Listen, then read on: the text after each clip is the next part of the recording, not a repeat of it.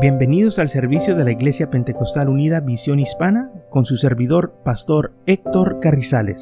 Esperemos que reciba bendición y fortaleza en su vida a través del glorioso Evangelio de Jesucristo. Y ahora acompáñenos en nuestro servicio ya en proceso.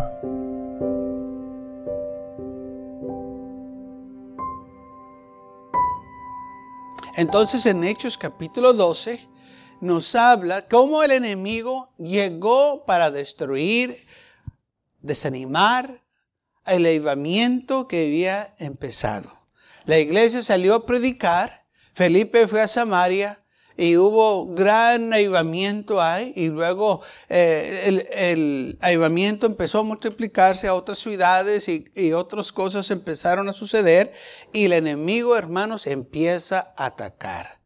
Ahora en Hechos capítulo 12 vemos también cómo el enemigo empezó a atacar a los apóstoles que estaban en Jerusalén después del gran llevamiento en la casa de Cornelio, donde muchos vinieron al Señor, donde los gentiles recibieron el Espíritu Santo. El enemigo está enojado con la iglesia y empieza a atacar. En Hechos capítulo 12, versículo 1 dice así, en aquel mismo tiempo el rey Herodes echó mano a algunos de las iglesias para maltratarles y mató a espada a Jacobo, hermano de Juan. Viendo que esto agradaba a los judíos, procedió a prender también a Pedro. Eran entonces los días de los panes sin levadura y habiendo tomado preso le puso en la cárcel, entregándolo a cuatro grupos de cuatro soldados cada uno para que custodiasen y se proponía sacarle al pueblo después de la Pascua. Así que Pedro estaba custodiado en la cárcel, pero la iglesia hacía sin cesar oración a Dios por él. Empieza el enemigo a atacar, dice la Biblia que Herodes mata a, Jacobo, hermano de Juan, y esto agradó a los judíos. Ellos estaban encantados porque Herodes estaba matando a estos hombres que estaban predicando este evangelio de Jesucristo, amén, el cual ellos aborrecían. Los judíos odiaban a Jesús. Los judíos, eh, recuerden, fueron los que lo mataron. Amén. Este, convencieron a los romanos para que ellos se llevaran a cabo ese trabajo. Pero era eh, los judíos que hicieron esto. Entonces dice la Biblia que como agradó lo que él hizo, a matar a Jacobo, también aprendió a Pedro. Y también tenía planes para matarlo, pero dice la Biblia que lo iba a hacer después de la Pascua, no lo iba a hacer durante este tiempo, sino después.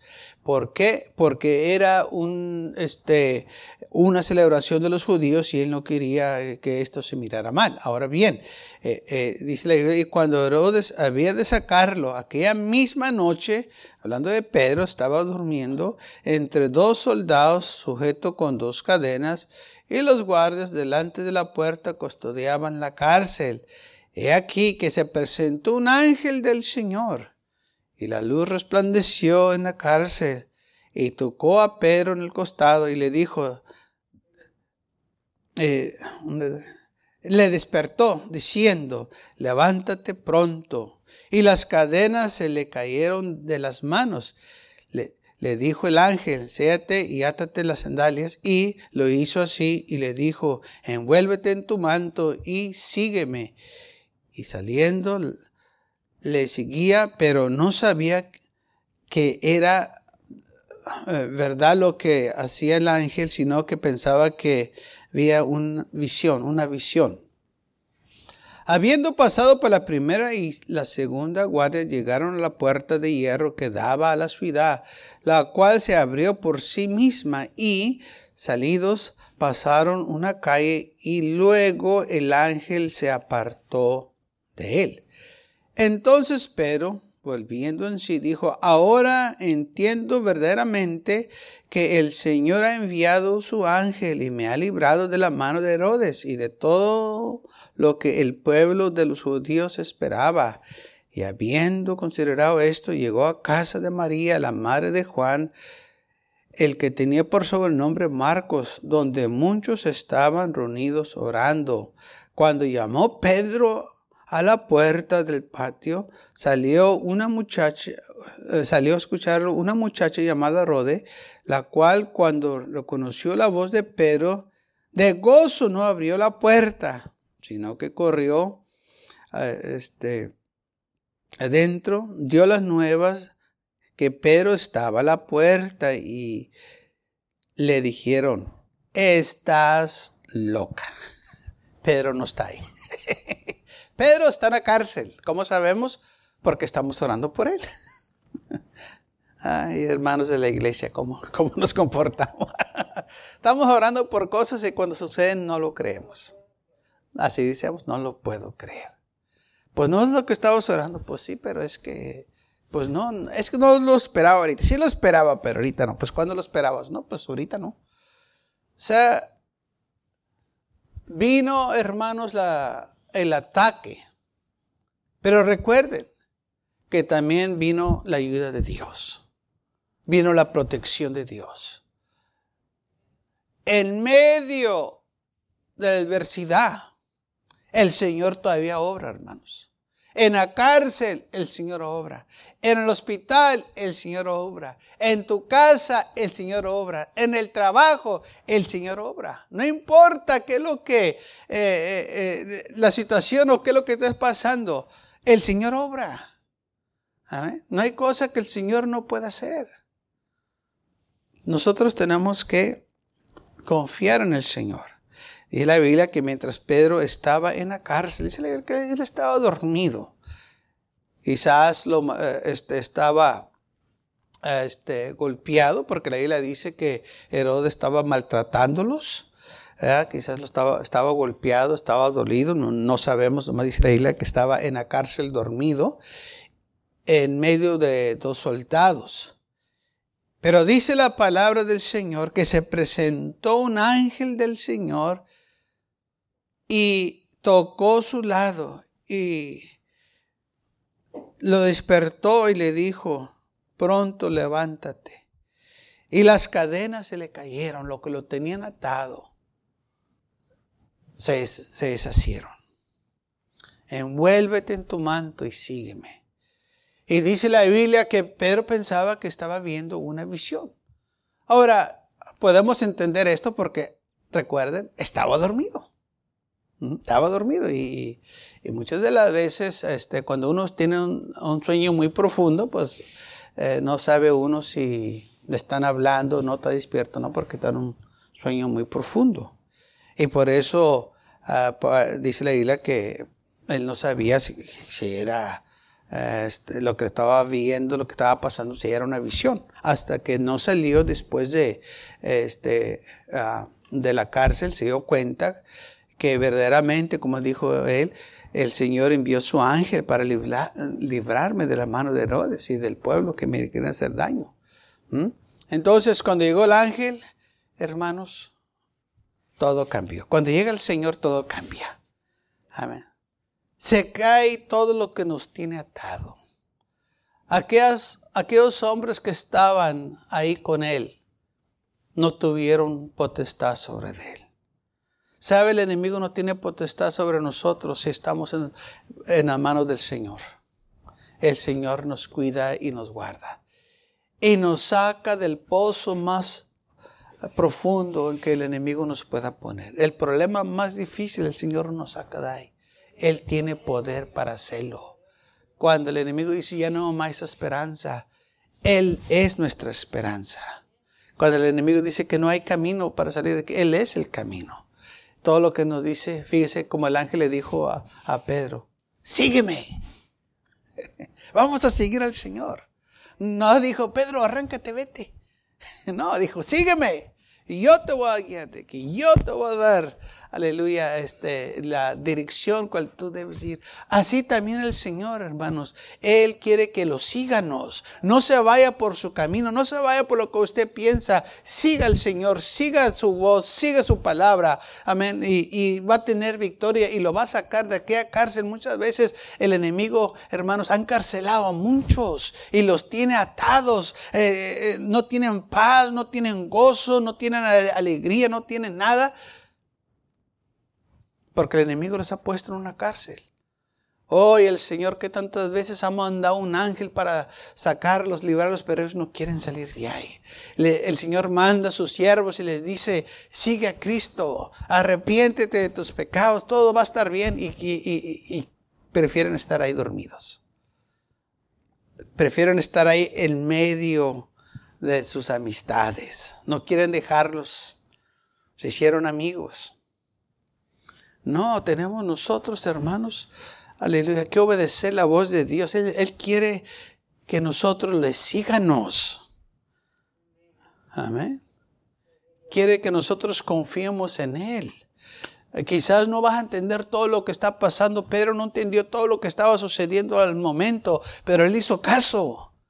Dice la Biblia que no sabía si era una visión o no, estaba todo dormido, no sé, pero hey, si algo me está diciendo, si el Señor se aparece, sea en sueño o, sea que estoy despierto, si me dice que lo sigo, yo lo voy a seguir. Amén, qué tremendo. ¿Qué es la diferencia, hermano? Pregunto yo. Si usted está dormido, vamos a poner que usted está soñando, y el Señor en el sueño le dice a usted, sígueme. O si está ahorita como si está despierto, el Señor se le aparece y le dice, sígueme. ¿Qué es la diferencia? ¿Mm? ¿Qué es la diferencia? Si en el sueño el Señor le dice, sígueme, usted está dormido y tiene un sueño muy grato, muy alegre, muy, muy bonito, y el Señor se le aparece y le dice, sígueme. O usted está despierto y de repente el Señor le dice, sígueme. ¿Qué es la diferencia? ¿Mm? Realmente si está dormido es, es diferente ese llamado que si está despierto. ¿O es el mismo llamado? Recuerden, si el Señor se le aparece cuando, si el Señor le habla en su sueño y le dice, sígueme. Es el mismo, porque Él es el mismo. No va a llamarlo diferente, ese nomás tiene un llamado y dice, sígueme, sígueme. Entonces, si usted está dormido y el Señor le dice, vamos a suponer, si en su sueño el Señor le dice, sígueme, usted dice no. Y el Señor se le aparece en vida y el Señor le dice, sígueme, ¿qué va a decir? ¿Sí? Bueno, ¿y por qué en el sueño le dijo que no? Y aquí le dice que sí. O en el sueño le dice que sí y aquí le dice que no. ¿Por qué? ¿Qué, es la diferencia? Algo está mal. No, no está concordando algo. ¿Qué está pasando? ¿Por qué en el sueño se dice que sí y en vida dice que no? ¿Mm? Pedro estaba, eh, estaba dormido y él pensaba que estaba soñando. Y el Señor le dijo, sígueme. Y en su sueño le dijo, sí, yo te voy a seguir, Señor. Aunque no sabía, eh, dijo, a la mujer es una visión, no sé, pero me está diciendo que lo siga y yo lo voy a seguir. El Señor trabaja de diferentes maneras. Él, no está limitado a nada. Que tantos han tenido sueños así que el Señor les habla y endurecen su corazón. Dicen, no, y le dicen, acabo nomás fue un sueño. Pues sí, fue un sueño. Pero que tantas veces usted ha dormido y ha soñado algo bonito y se despierta y dice, ay, que fuera verdad. ¿Ah? ¿Por qué si dice eso que fuera verdad?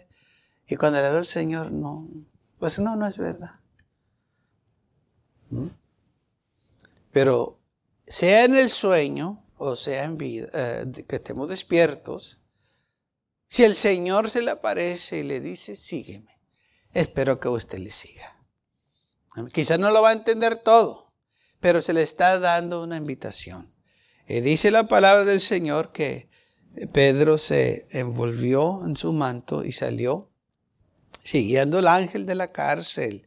Y solo así, solo eh, siguiendo al Señor, hermanos, vamos a ser libres. No podemos guiarnos por sí mismos. Él es el que nos guía. Y dice la Biblia que las puertas se abrieron, la última puerta de hierro se abrió, la que daba a la ciudad, la cual se abrió por sí misma. Y salieron, pasaron una calle y luego el ángel se apartó de él. Y luego Pedro volvió en sí y dijo, ahora entiendo verdaderamente que el Señor me envió a su ángel y me ha librado. Así es. El Señor todo el tiempo nos va a librar. Porque el ángel de Jehová campa alrededor de los que les temen. Entonces, aquí vemos un milagro. En medio de la adversidad, en medio del ataque, vemos la victoria. Recuerden, avivamiento, vino el ataque, pero también hubo victoria. ¿Por qué? Porque la iglesia estaba orando por él y claro, Pedro era hombre de Dios. Pedro va a los hermanos donde se estaban congregando en la casa de María, la madre de Juan, y Pedro llega y toca la puerta y dice la Biblia que una muchacha llamada Rode va y este, a, la puerta y Pedro está diciendo, ábrame, soy yo Pedro. Y reconoce la voz que era Pedro y va y da aviso a los hermanos que estaban orando. Pero dice la Biblia que no abrió la puerta. De tan gozo, eh, de mucho gozo que sintió, de, tan este, uh, sorprendida que estaba de que era Pedro, corrió, bueno, la Biblia dice claramente que se regocijó cuando oyó la voz de Pedro, pero de gozo no abrió la puerta. Y fue y dio aviso a los hermanos. Le dijo, Pedro está a la puerta, ahí está Pedro, está tocando. ¿Y qué fue lo que le dijeron los hermanos? Gloria a Dios, el Señor contestó nuestra oración. Sabíamos que el Señor iba a hacer esto porque estamos en ayuno y oración. Sabemos que Dios es grande y fuerte. Sabemos que para Dios no hay nada imposible. Lamentablemente no dijeron eso. dijeron, estás loca. Perdites las canicas. No es posible. Porque Pedro está en la cárcel. Por eso estamos aquí orando, porque está en la cárcel. Y ella decía, no, no está en la cárcel, está a la puerta. No, no, no, está en la cárcel. Hermano, ¿qué tantas veces nosotros estamos orando que el Señor manda una bendición y la bendición está a la puerta y no la queremos recibir? Ahí está la bendición. Abre la puerta, quita, las dudas y deja que el Señor obre en tu vida. Pero muchas veces no hacemos eso. No, no puede ser posible. ¿Por qué no puede ser? No, pues es que no, no, no. Pues no estás orando, pues sí, pero es que ahorita no. Pues ¿cuándo? Pues yo no sé, pero ahorita no. Ay, Señor. Es que no siento yo. Pues es que no se trata de que sientas. Se trata de que creas que Dios lo va a hacer. Porque muchas veces eh, hemos agarrado esta idea loca que si siento, si no siento, no se trata de tus emociones, no te trata de ti, se trata de Dios. Eh, esto no es por emoción, es por obediencia y fe. El justo por la fe vivirá. Pero hemos agarrado eh, ideas de, y, he oído muchos que dicen, es que yo no siento y es que no tienes que sentir, tienes que obedecer, tienes que creer. En medio de la tempestad, tienes que creer. En medio del dolor, tienes que creer. En medio de la aflicción, tienes que creer y tener fe.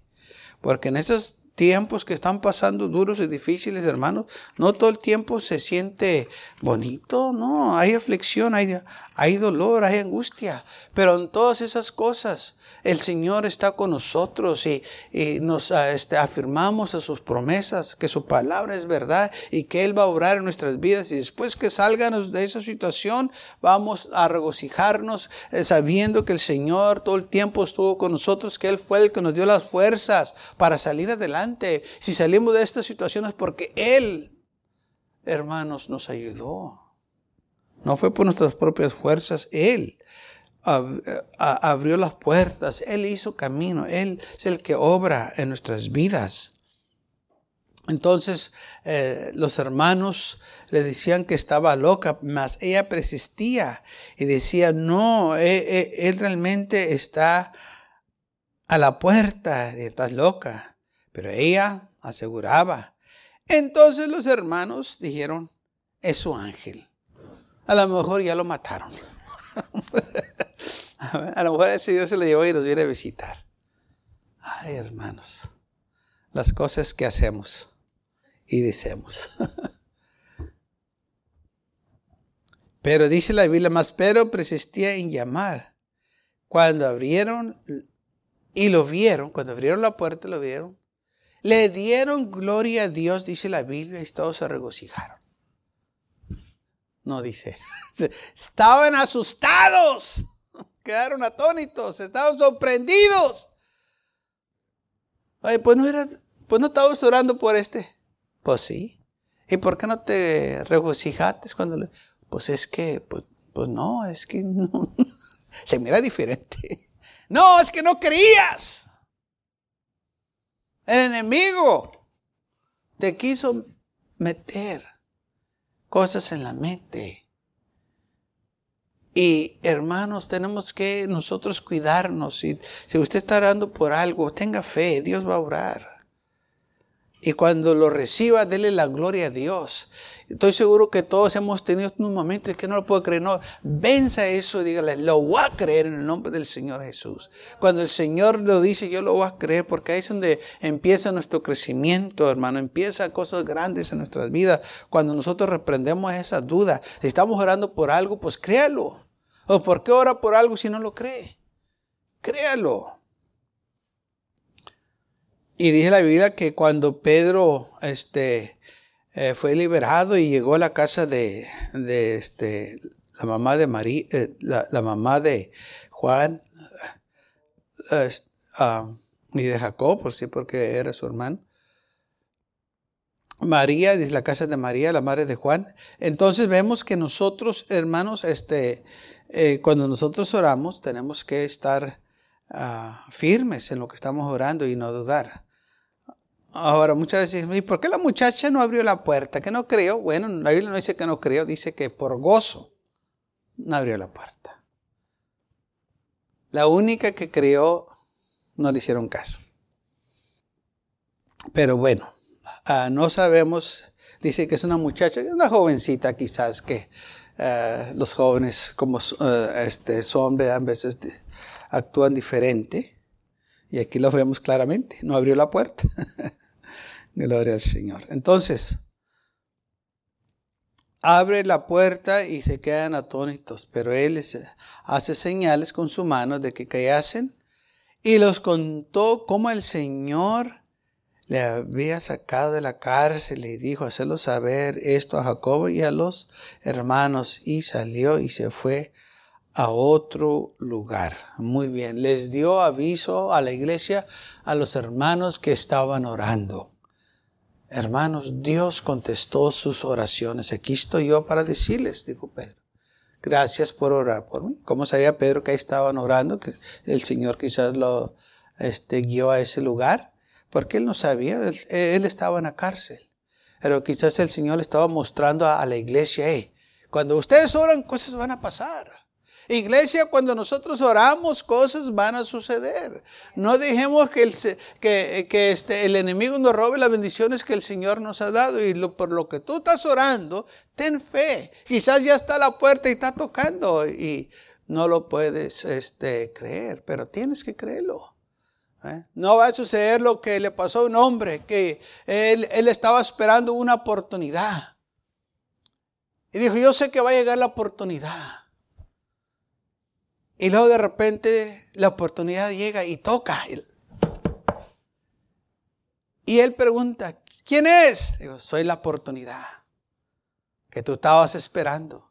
Y dice, no es cierto. Y la oportunidad le dice, ¿por qué no? Dijo, porque la oportunidad nomás toca una vez, tú tocaste tres.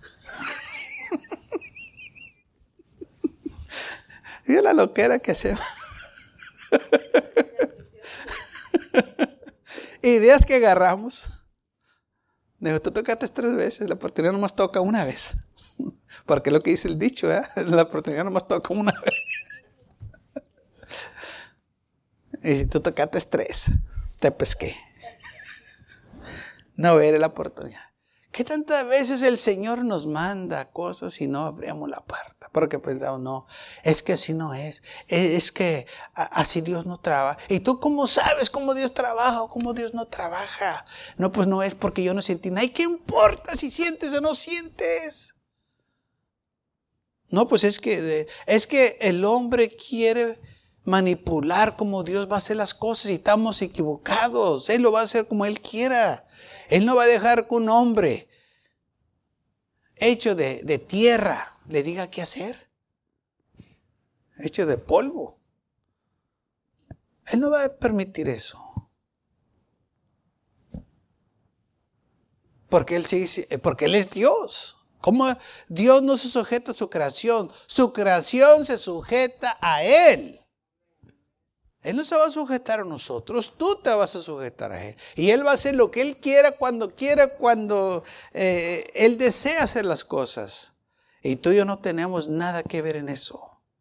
Por eso nosotros cuando presentamos le, le pidemos, Señor, que se haga tu voluntad. Señor, tengo una necesidad y esta te la presento. ¿Mm?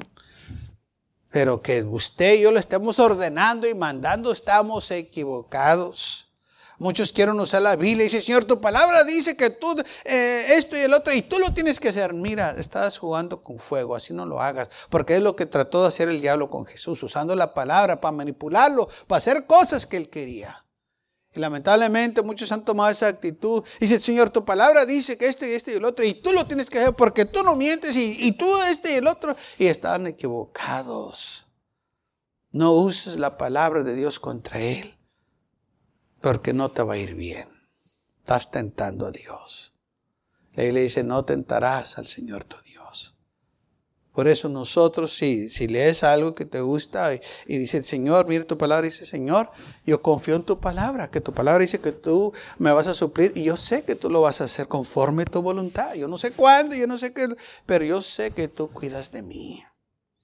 Amén. No tenemos que usar cierto versículo para trocerle los brazos a Dios que lo tenga que hacer porque dice tu palabra que lo tienes que hacer. No, estás equivocado.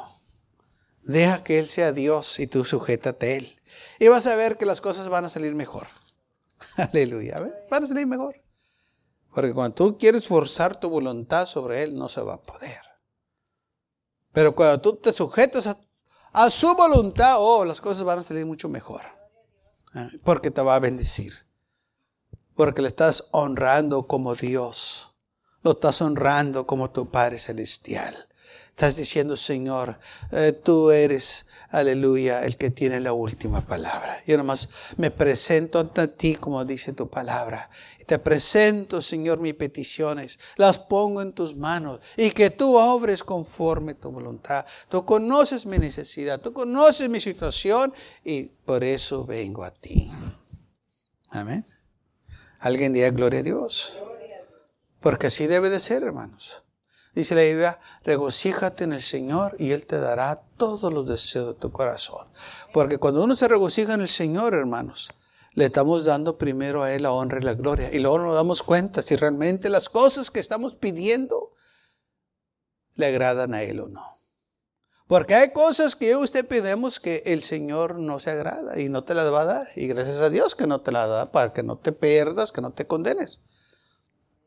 Así como los padres que a sus hijos le dan las cosas que les va a ser de provecho. No le vas a dar algo a tu hijo que lo va a dañar o que lo va a destruir, sino que le vas a dar lo que este, corresponde a su edad y, a su necesidad. Así también el Señor, conforme tu habilidad, conforme este, tu, tu, tu fe, conforme lo que tú puedas, Él te lo va a dar. Amén. Y esto es algo que nosotros tenemos que aprender. Entonces la iglesia ora y cuando la iglesia ora, cosas suceden, hermanos. Qué bueno es el Señor que es paciente con nosotros. Porque aún así cuando ellos, eh, este, eh, en la iglesia que estaba orando, llegó Pedro y, no lo podían creer. Ah, el Señor como quiera misericordioso y bueno con ellos. El Señor siguió protegiéndolos, siguió cuidándolos, porque Él sabe que tenemos nuestros tiempos o nuestros momentos de debilidad, pero tenemos que vencerlos. Tenemos que ir, Señor, yo quiero confiar en ti. Yo quiero creer, Señor. Yo no quiero fallar. Yo, yo, quiero afirmarme más y más. Si fallé el día de ayer, hoy no quiero fallar. Si dudé el día de ayer, hoy no quiero dudar. Necesito que creer en ti. Yo quiero creer en ti. Yo voy a creer en ti. Y entonces dicen, gloria a Dios. Tenemos que vencer, hermanos, esto. No, no se deje llevar por las mentiras del enemigo.